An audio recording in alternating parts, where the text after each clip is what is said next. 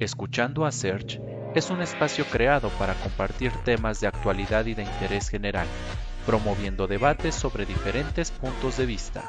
Porque mi voz también es tu voz. Bienvenidos. ¿Qué tal amigos? Muy buenas noches. Sean bienvenidos a este nuevo capítulo de Escuchando a Search, el decimotercero ya de nuestra octava temporada.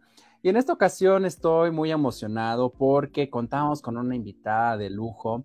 Eh, es la primera vez que tenemos a alguien que nos viene a hablar acerca de comida, de bebidas, y créanme que es eh, un agasajo contar con esta persona que les voy a presentar, les voy a platicar un poquito de ella.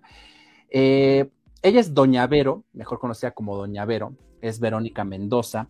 Y bueno, este negocio como tal lo emprende hace más de 15 años, después de laborar cerca de 16 años ininterrumpidos en un turno nocturno como cocinera principal en un boliche. Se anima a emprender en un puesto de calle como los, en los que todos hemos comido alguna vez. Y bueno, pues obviamente con recursos muy limitados, pero con mucha esperanza, y empezó vendiendo tacos y gorditas en muchas ferias.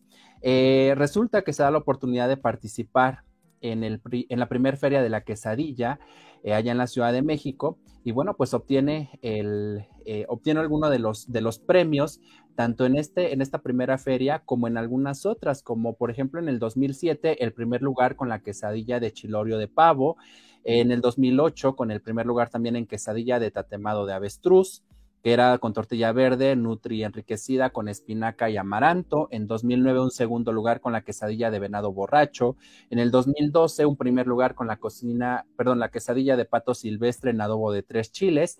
Y en 2013 el tercer lugar con quesadilla de jabalí en adobo oaxaqueño. Eh, en la Feria Regional de Gastronomía Tradicional de, Tepotzotlán, en el Estado de México, eh, en el año 2013, un segundo lugar con la quesadilla de guajolote en salsa de gusanos de maguey y pulque.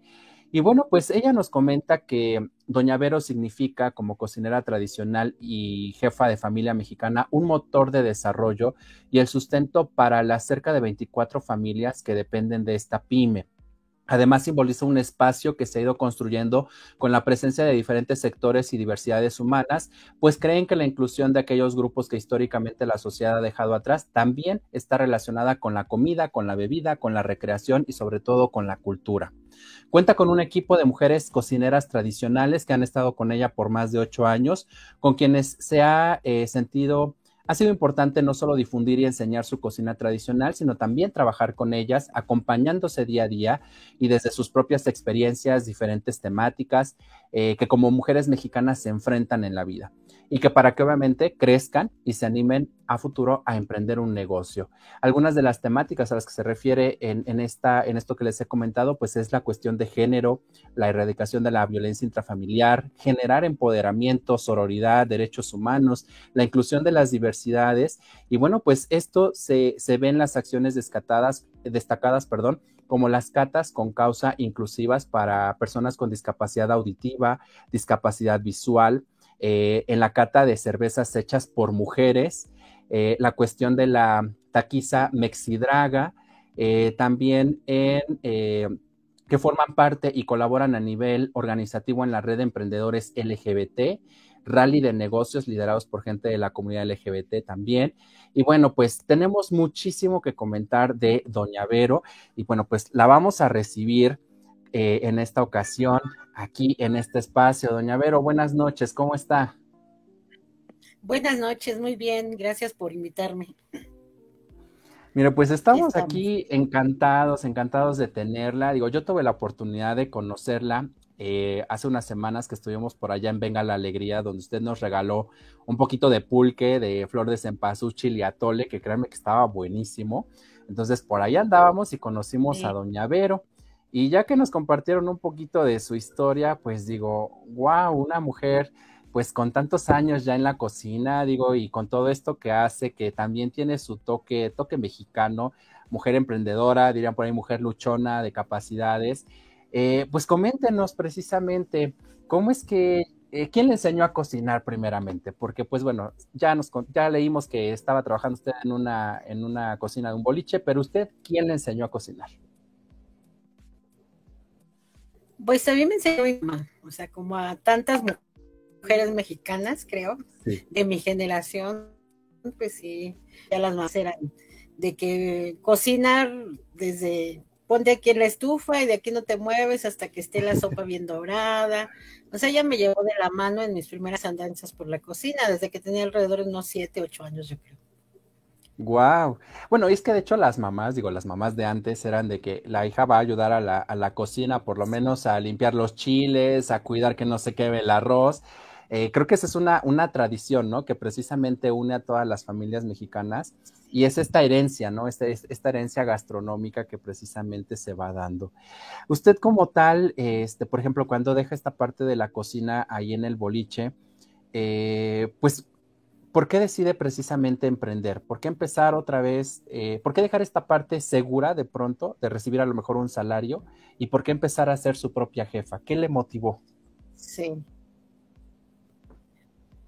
Pues me motivó más que nada que en ese entonces mi hijo el más chico era adolescente, ya acababa de entrar a, la, secundaria.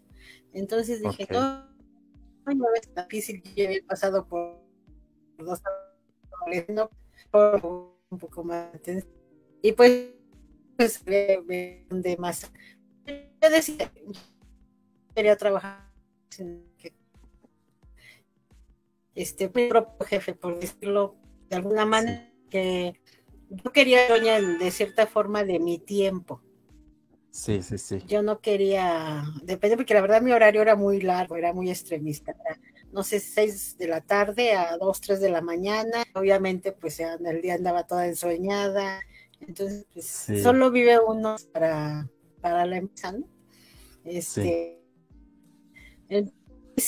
ser más dueña de mi tiempo. Y bueno, pues como no había tanto recurso, pues me di a la en la calle, pero no, no precisamente como ambulante, me vinculé con la este que era donde yo vivía. Sí. Y bueno, yo veía que había, hacían ferias de artesanos, de productores, y fue ahí donde yo de ir a este a promocionarme, porque yo salí de la yo sé la idea de que yo iba a hacer taxistas para eventos. ok. Mi negocio bueno, ya lo que conoce tampoco es tan fácil que se te contrate, ¿no? Para un evento. Bueno, en esas ferias yo vi esa oportunidad. Voy, a ir a promocionar para que la gente pruebe mis guisados y todo, y pues ya de ahí ya doy tarjetitas, que se usaba mucho en aquellos entonces. Eso fue en el 2005. Y este fue así como empecé el negocio y me empecé a mover así tres, cuatro años fue únicamente ahí en la en las y ya me después me fui con otros grupos más dinerito. Este empecé a buscar más entonces ya buscaba este, por la ciudad anduve moviendo alguna por algunos rumbos de la ciudad diferentes a, algunos estados. Mira, pues qué interesante esta parte. Eh, digo, creo que usted es el ejemplo de muchas, muchas madres de familia que, han seguido eh, pues esta dinámica, ¿no? Eh, en este sentido, como tal, ¿Usted cómo ha visto la evolución como tal de la gastronomía, en general de la cocina mexicana a lo largo de este tiempo que usted lleva en el medio? Porque pues ahora los sabores ya son más complejos, los sabores eh, ya llegan a ser también hasta exóticos. Entonces, ¿cómo usted se ha adaptado a todo ello? Pues mira, yo la verdad, este, pues no tengo una formación profesional para la cocina, ¿no? Yo lo que lo que pude haber aprendido en el camino de la vida, lo que me enseñó mi mamá, este, el entrar a los concursos para mí creo que fue un punto clave, porque creo que eso me permitió darme cuenta que yo era capaz de crear cosas nuevas. Me despertó esa creatividad, a veces como que algo nos tiene que empujar a, para, para nosotros mismos reconocernos, creo yo.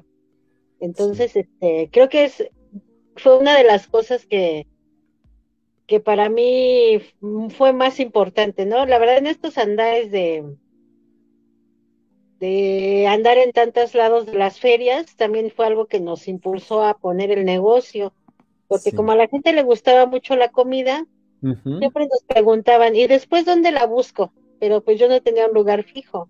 Yo andaba así que de feria en feria, ¿no? Sí, sí, sí. Este, esa fue una de las cosas que a mí me impulsó a poner un negocio fijo. El, el decirle a los clientes, pues me buscan en tal lado.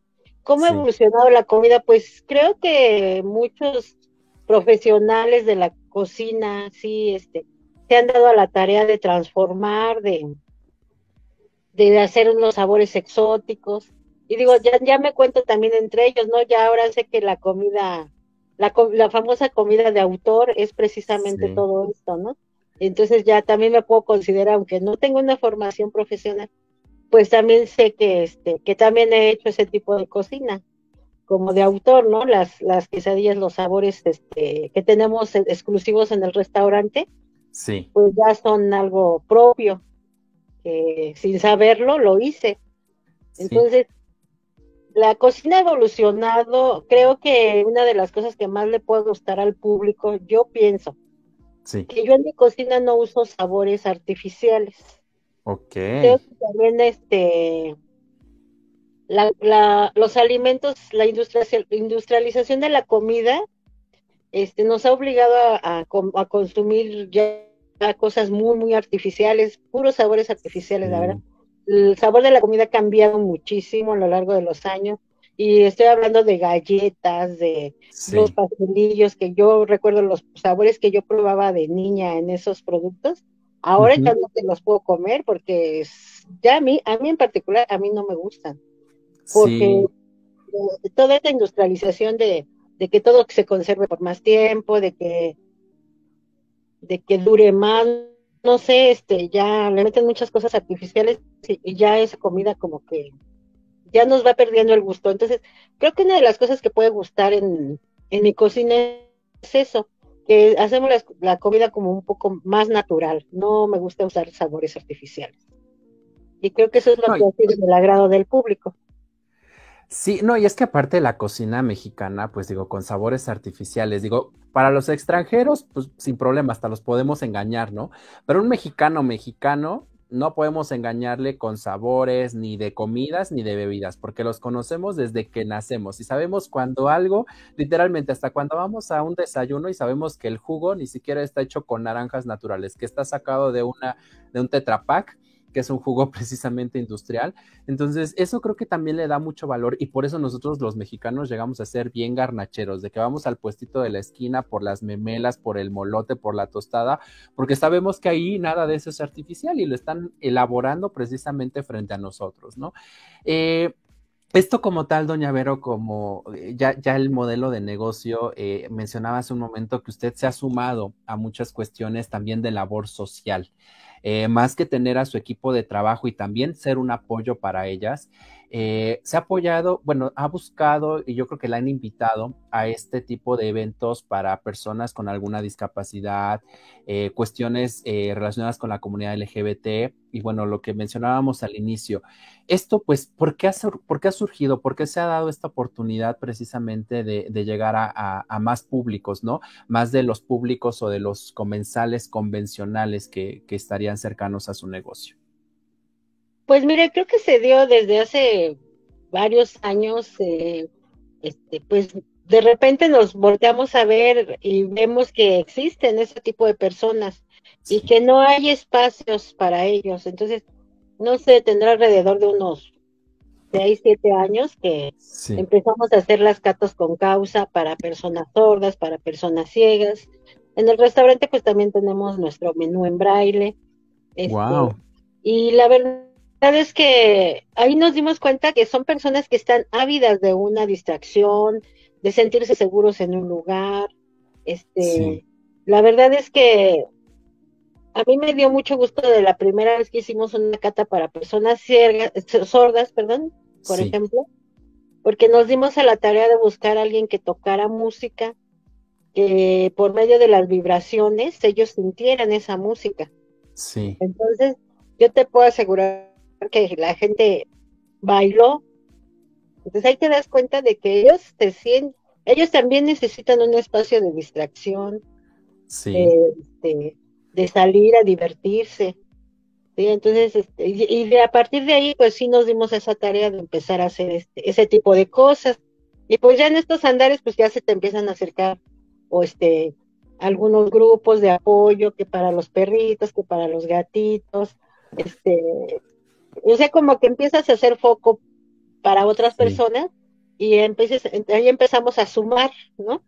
Se acercan a nosotros, bueno, ya vamos a hacer que para que una cata con causa para los perritos, o que ahora para los gatitos, que, Sí. que para las personas ciegas, que hay que recolectar juguetes para, niños de, bajo- de bajos recursos. Entonces, te digo, todo es como un hilo que Sí. te va jalando y te va impulsando a hacer cosas. O sea, haces una cosa y de ahí vienen otras y otras. Entonces ha sido este, así ha sido, así ha sido este paso por todo eso. No, mire, pero qué interesante lo que nos comenta. Eh, digo, le repito, es la primera vez que tenemos a alguien que nos habla de esta cuestión tanto de comida, de alimentos, de bebidas, pero también, eh, digo, hemos tenido también aquí algunos activistas, algunas personas que también hacen labor social, pero es muy interesante lo que menciona, porque desafortunadamente en México, pues hay muchísimas personas con cierto tipo de limitaciones, cierto tipo de discapacidades y desafortunadamente pocos negocios, pocas empresas se preocupan por ellos. Eh, el que usted nos menciona ahorita que tiene una carta en sistema braille, o sea, ya estamos hablando de un negocio verdaderamente incluyente, cosa que de pronto muchos negocios se autonombran incluyentes, pero solamente en ciertas temporadas, ¿no? El día del autismo y el día en contra de la violencia de las mujeres y el mes de la comunidad LGBT, y entonces solamente son cuestiones temporales, son cuestiones que, pues porque les van a dar como ese plus, ¿no? En un momento. Y qué bueno saber que usted desde eh, lo, lo, que ha mencionado, ¿no? A lo mejor desde no ser, no ser experta en la, en, o profesional en la parte de la cocina, pero con los años de trayectoria que lleva, pues ya casi, casi sería una profesional y máster. Pero qué bueno que se está preocupando por esas minorías que de pronto están muy aisladas, que de pronto están muy olvidadas y que no entran a un restaurante, no entran a una fonda, no entran a una cocina porque ni siquiera hay una manera en que se les pueda atender. Eh, visibilizarlos creo que es un, un, aspecto clave y qué bueno que usted se preocupe por ellos. De verdad, este, pues hay mi, mi, eterno eh, reconocimiento porque creo que es, al menos yo, creo que es la primera, segunda vez que estoy escuchando algo así y eso pues creo que a mucha gente definitivamente cuando llegue a su negocio le va a impactar, le va a impactar esta cuestión de, de preocuparse por los demás y preocuparse de una manera tan específica, tan linda y tan eh, loable. Pues sí, la verdad es que, y aparte nos trae satisfacción, sí. porque aparte, finalmente son, son personas que se hacen tus clientes, no, Exacto. no nada más fueron a ese evento, sino que de repente llegan al negocio acompañados de otras personas y así, o sea, y finalmente pues es un ganar-ganar, no sí. es nada más, este, el yo ahorita te brindo y al rato no recibo nada, sino este, finalmente es gente que regresa y que regresa con más gente. Sí, sí, sí. A final de cuentas es un conocimiento y una expansión del negocio. Mire, tenemos aquí a Camilo Mendoza, dice Doña Vero la más chula, y tenemos también aquí a Wendy Grimaldo que dice Doña Vero es la más. Y bueno, quienes ya la conocemos, créame que sí, y más con lo que nos está platicando. Eh, Doña Vero, como tal, eh, vi, bueno, dentro de su semblanza no lo quise mencionar porque quiero que nos lo platique usted. Eh, usted elaboró eh, las tortillas en forma de corazón. Sí, así ¿Cómo es. surge esta idea? ¿Para qué fue? ¿Para el 14 de febrero? ¿Cómo, cómo se da esta parte? Porque, sí. digo, hablamos de innovación, innovación en la comida y esto se hace muy, muy interesante. Sí, mira, las tortillas de corazón surgieron ya con el restaurante. El restaurante uh -huh. lo abrió en noviembre del 2012.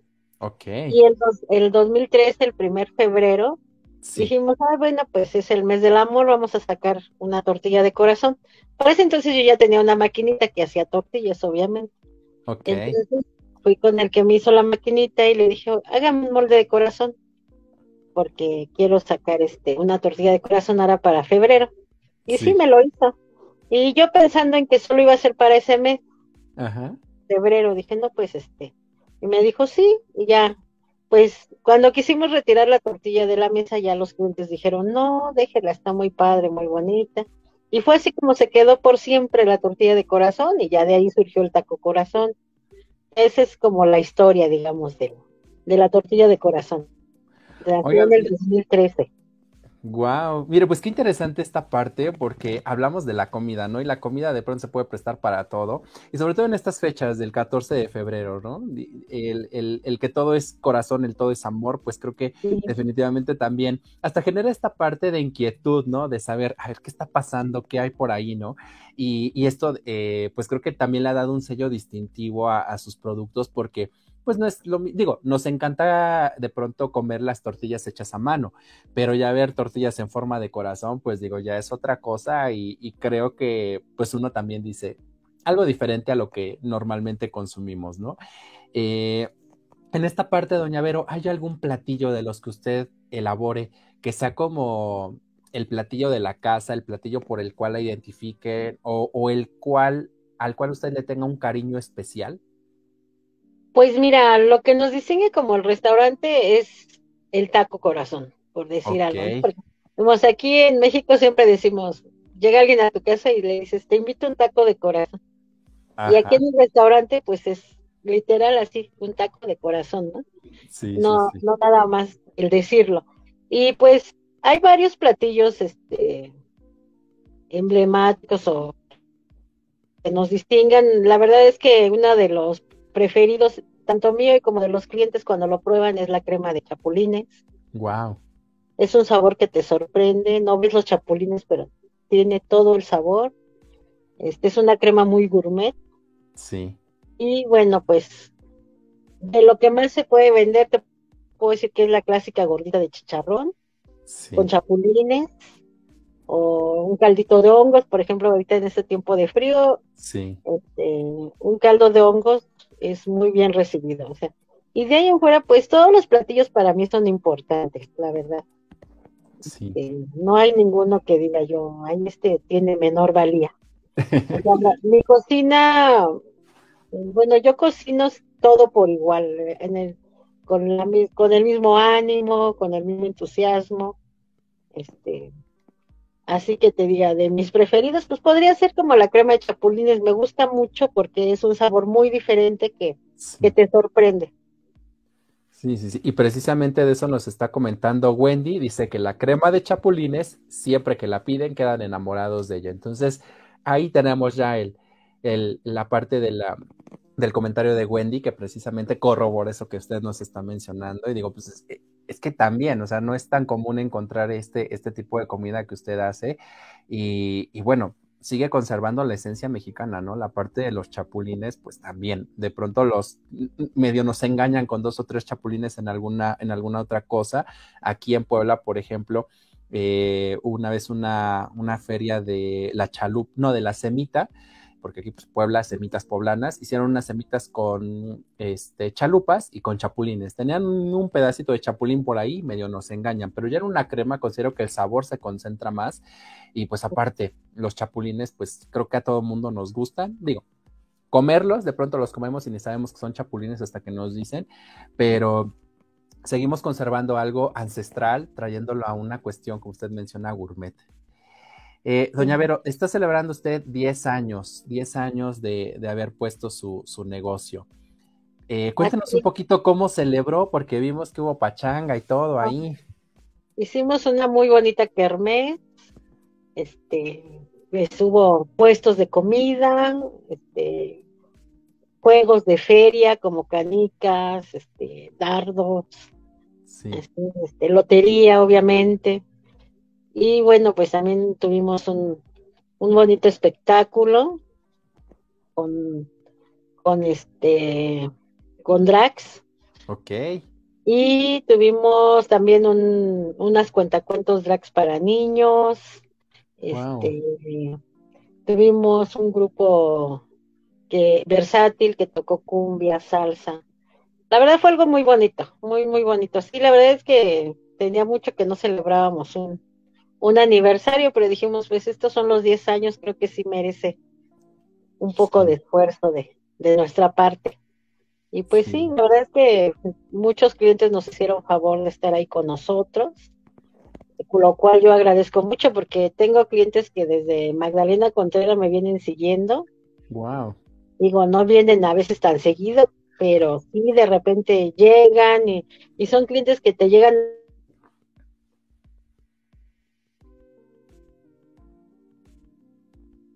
Ahí creo que perdimos.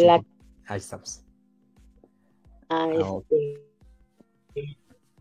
Entonces, ah, es gente que dice, no, de verdad, qué bueno, mire qué bonito tenerte el restaurante, yo la vi desde cuando empezó ahí en la esplanada.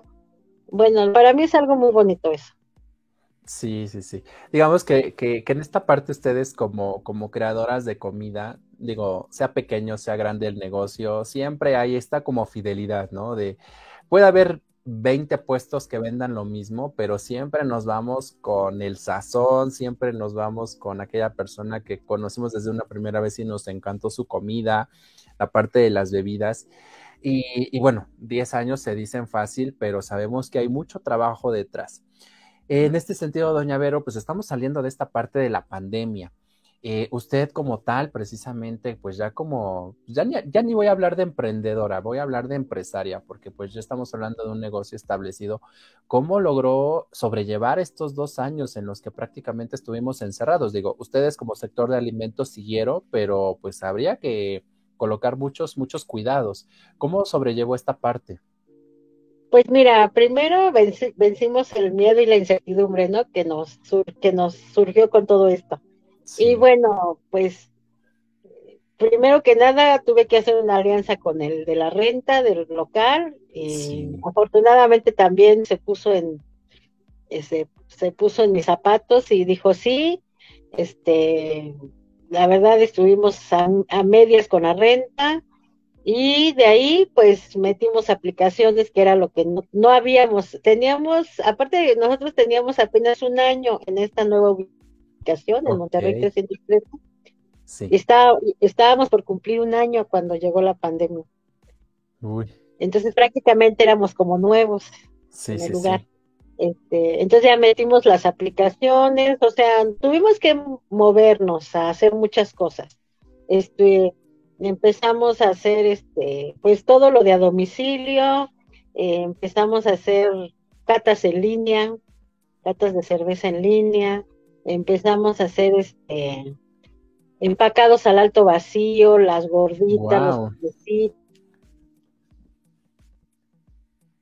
Digamos que tuvo que innovar literalmente todo este proceso y adaptarse a todo ello, ¿no? Poderlos repartir a las casas. Este, ¿Qué no hicimos? Yo digo, yo ¿por qué no hicimos ese primer año? Este, para diciembre, que también se suponía que ya estábamos abiertos y de repente otra vez, este, nos dimos a la tarea de hacer cenas de Navidad, de Año Nuevo. O sea, nos tuvimos que mover, no nos quedamos con lo que teníamos, porque si nos hubiéramos quedado así, pues que se venda lo que hay, pues yo creo que no lo hubiéramos armado, la verdad. Pues sí tuvimos que reinventarnos de alguna manera. Tuvimos que inventar la manera de trabajar. Pero por ahí, dirían por ahí, innovar o morir. Y eso es importante. Y sobre todo eso, eso es lo que yo admiro mucho de las mujeres mexicanas. Digo, aquí hemos tenido emprendedoras, no necesariamente de comida, de, de, diferentes productos. Hemos tenido chicas de Tamaulipas que hacen piñatas. Hemos tenido chicas de aquí de Puebla que hacen joyería con este aguacates, con los huesitos del aguacate. Hemos tenido emprendedores hombres también, diseñadores, diseñadoras. Y, y, esa parte cada vez que les pregunto, digo, sobre todo saliendo después de esta pandemia, cómo es que, cómo es que lo sobrellevaron. Me encanta porque todos, mexicanos y mexicanas, siempre vamos a buscar la manera de que el negocio salga a flote. Buscamos la manera de que los clientes sigan estando con nosotros y bueno, pues eso es parte del proceso de crecimiento y también de aprendizaje, ¿no? Adaptarse también a estas nuevas tendencias, a estos nuevos modelos a veces de, de consumo y que bueno, pues a veces llegan a ser tan demandantes que pues bueno, se va aprendiendo sobre la misma marcha, ¿no? Eh, doña Vero, en este sentido como tal, eh, dentro de los primeros premios que usted ganó, precisamente son las quesadillas, pero con carne exótica. Bueno, tan exótica no, pero no convencional. O sea, no res, no cerdo, no pollo, no pescado, que pues eso es lo convencional. Hablábamos del venado, del jabalí, avestruz. Eh, en esta parte como tal, ¿cómo se dio la tarea precisamente de cocinar estas carnes? Porque cada una lleva su, su arte. Sí, mira, pues fue, te repito, este, impulsada por los concursos. El primer año hice una de chilorio de pavo. Y la verdad yo nunca había probado el chilorio, pero pues busqué una receta y ahí va, dije. Y mira que los jueces fueron este, estudiantes del claustro de Sor Juana, o sea, sí sabían de cocina. Y bueno, te digo, yo la más sorprendida gané. Ese fue en el 2007. En el 2008 sí ya me di a la tarea como que dije, ahora sí mi quesadilla va a ser completamente diferente. Y te puedo decir que ese fue el año que yo más me esmeré, por decirlo, de alguna manera. Este, me di a la tarea de hacer las pruebas con los colores de la masa. Yo quería que mi masa, mi, tortilla fuera un, de un color diferente, pero no pintada con pintura, sino con una verdura. Entonces, previamente empecé a hacer pruebas. Ah, bueno, empecé a hacer varias fórmulas hasta que llegó la de espinaca y fue la que más me gustó. Sí. Y bueno, ya después de tener la tortilla empecé a pensar en el guisado. Entonces, este, obviamente yo ya quería, yo ya pensé en algo como un poco más, más, este, menos convencional, como dices tú, ¿no?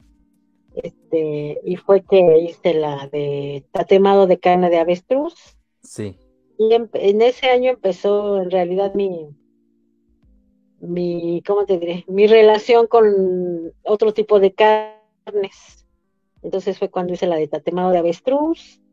En el 2008 hice la de venado borracho. Y yo este, te puedo decir que le puse así porque la verdad no sabía qué nombre ponerle y como yo sabía que iba a tener este mezcal, pues, pues con mezcal, pues que sea que se emborrache el venado. el venado. Y ese, ese año también me di a la tarea de que yo dije, bueno, dale que lleve algo que es muy tradicional en quesadillas como es el, el huitlacoche.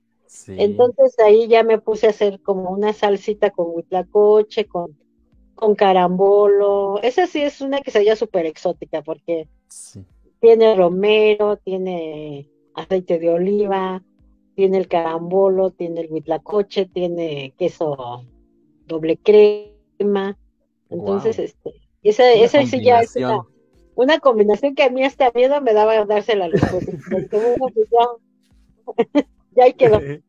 Sí, y mira que sí fue del agrado, fue del agrado de los, de los clientes. Y pues ya de ahí, pues ya me di a la tarea, bueno, pues entonces ya luego vino el jabalí, y ya luego vino el guajolote con salsa de gusanos de maguey marinada en pulque, esa la hice para una feria que se hacía en Tepozotlán. Ajá y era una feria temática.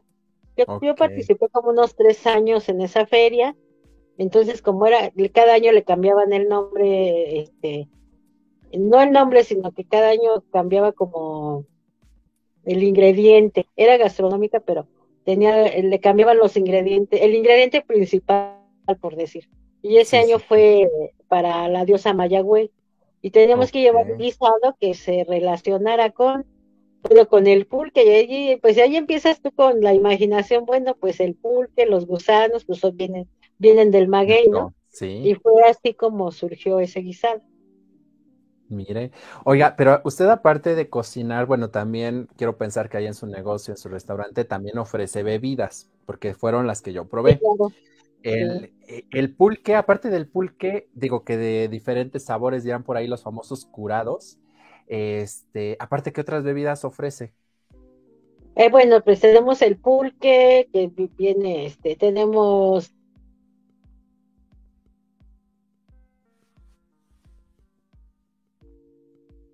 tenemos la cerveza industrializada también, desde luego, las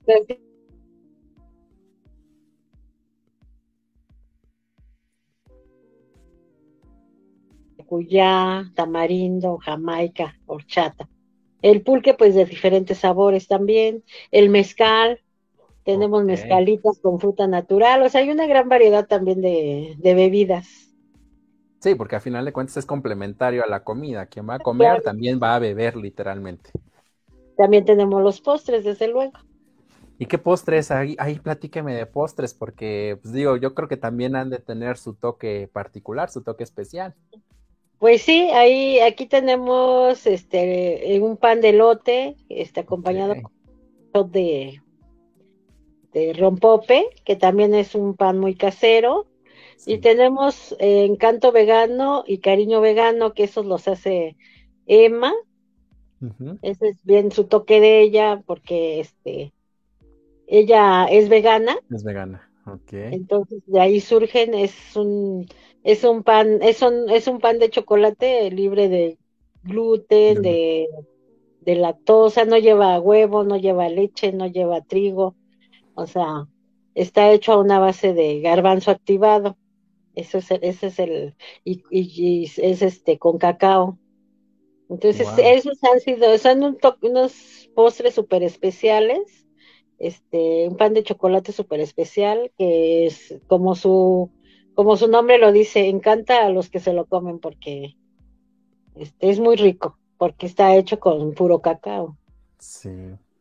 Oiga, mire, pues es que, eh, digo, la cocina mexicana es muy vasta, muy amplia, y qué bueno que también estén generando alimentos y productos para, pues para estas personas, ¿no? Que llevan este cierto tipo de dieta, este cierto tipo también de consumo. Eh, porque digo, de pronto ya hablando de esta parte de las diversidades, pues digo, hay gente a la que le gusta el picante, hay gente a la que no, gente vegana, gente vegetariana y bueno, pues de pronto darle gustos a, todos cuesta un poquito de trabajo, pero qué bueno que usted se ha dado a la tarea de ello. Y, bueno, que ha sido un éxito, ¿no? Porque también tiene un toque especial, tiene un toque casero, por lo que nos comenta y también que están elaborados por personas que precisamente eh, tienen estos, estos gustos o esta, esta dinámica de alimentarse, eh, pues sin tener nada, nada de origen animal, ¿no? Sí, porque sí tiene que ser, es como esa sensibilidad, ¿no? De que sí. y yo lo hago así es porque no lo, no lo como así. Y como yo, hay muchas otras gentes. Entonces es otra de las partes que, que también le gusta a los clientes, porque a mí me han dicho, es que yo si tengo amigos que no son veganos. Entonces, si, si vamos a comer a un lugar solo para veganos, ellos no, la comida no es de su agrado. Y al revés, si vamos a comer a un lugar donde no hay comida vegana, pues yo tampoco. Entonces, este lugar, por eso me encanta, porque yo puedo venir con mis amigos y hay comida para todos. Entonces, es una también de las partes que también les ha gustado mucho a los clientes. Wow. No, cada vez que, nos platica algún detallito, creo que terminamos de asombrarnos por todos estos, eh, digo, se dice 10 años, hay restaurantes que quizá llevan en el mercado 20 años, 25 años, 50 años, y creo que nunca han tenido esta sensibilidad para poder tener menús especiales, para poder atender a personas que tienen hábitos de consumo también especiales, para integrar a estas minorías. Entonces, por eso todo el mundo la conoce, doña Vero, y por eso creo que también usted ha dejado huella en, todos sus clientes y por eso la siguen hasta donde vaya. En este sentido, doña Vero, ¿cuál cree usted que será el principal eh, reto quizá para los años venideros? ¿O cuál es ese objetivo por el cual usted quiere luchar, no sé, de aquí a unos cuatro o cinco años? Bueno, pues para mí un reto sería poner unos uno o dos este negocios pequeños que no implicaran tanto como el restaurante, porque la verdad el restaurante fue creciendo como que muy de manera un poco desmedida en cuanto al, al menú. Sí. Este, el menú la verdad fue fue creciendo como muy desproporcionadamente, que me exige mucho mucho espacio, mucha. Entonces, yo quisiera simplificar un poco y poner así como como un Doñavero Express, digamos, por ponerle algún nombre, ¿no? Que solo, solo este, me implique, no sé, las, a lo mejor los antojitos y unas dos o tres sopas. Sí.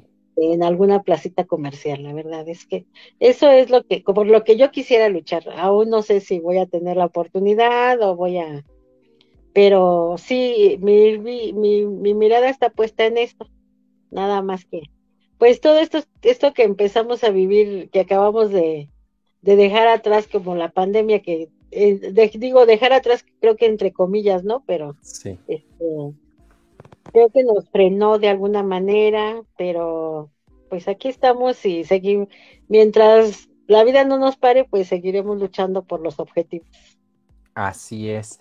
No, y, doña Vero, pues créeme que, que sí, que si esto se concreta, que no dudo que así será en el corto plazo, eh, pues va a seguir expandiendo el, negocio y eso es importante porque, digo, sus clientes van a permanecer fieles y van a también tener esta facilidad eh, de cercanía, ¿no? Quizá en otros puntos estratégicos y, bueno, eso siempre se agradece, ¿no? Porque de pronto atravesar toda la ciudad, de, de repente, pues esperar, entonces el que puedas ir, tener algo como que muy concreto, algo más cercano, también, también favorece muchísimo.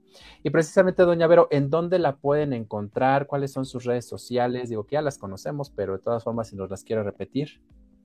Sí, bueno, pues el restaurante se encuentra ubicado en la colonia Roma Sur, en Monterrey 313. Estamos entre Baja California y Tepic.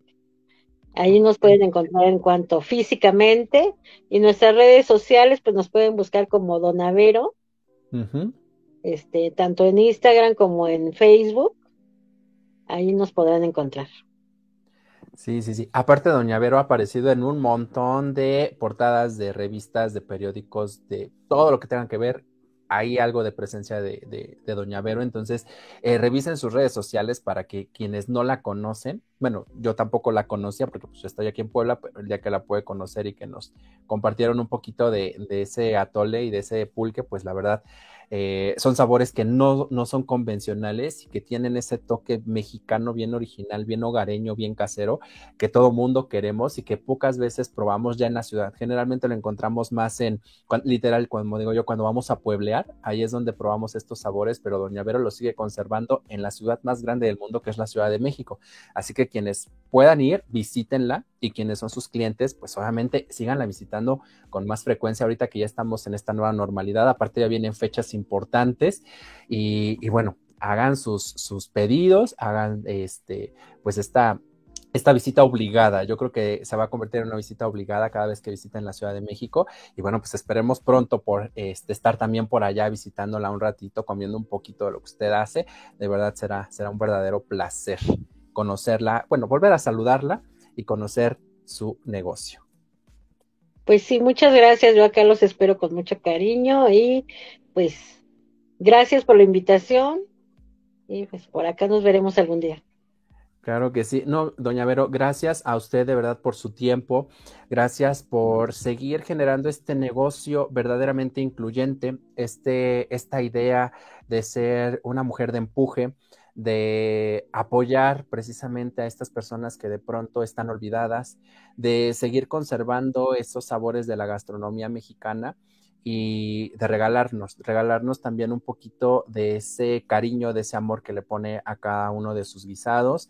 De verdad, pues le deseo todavía más éxito del que ha tenido durante estos 10 años, que vengan más oportunidades de crecimiento, de expandir precisamente ello.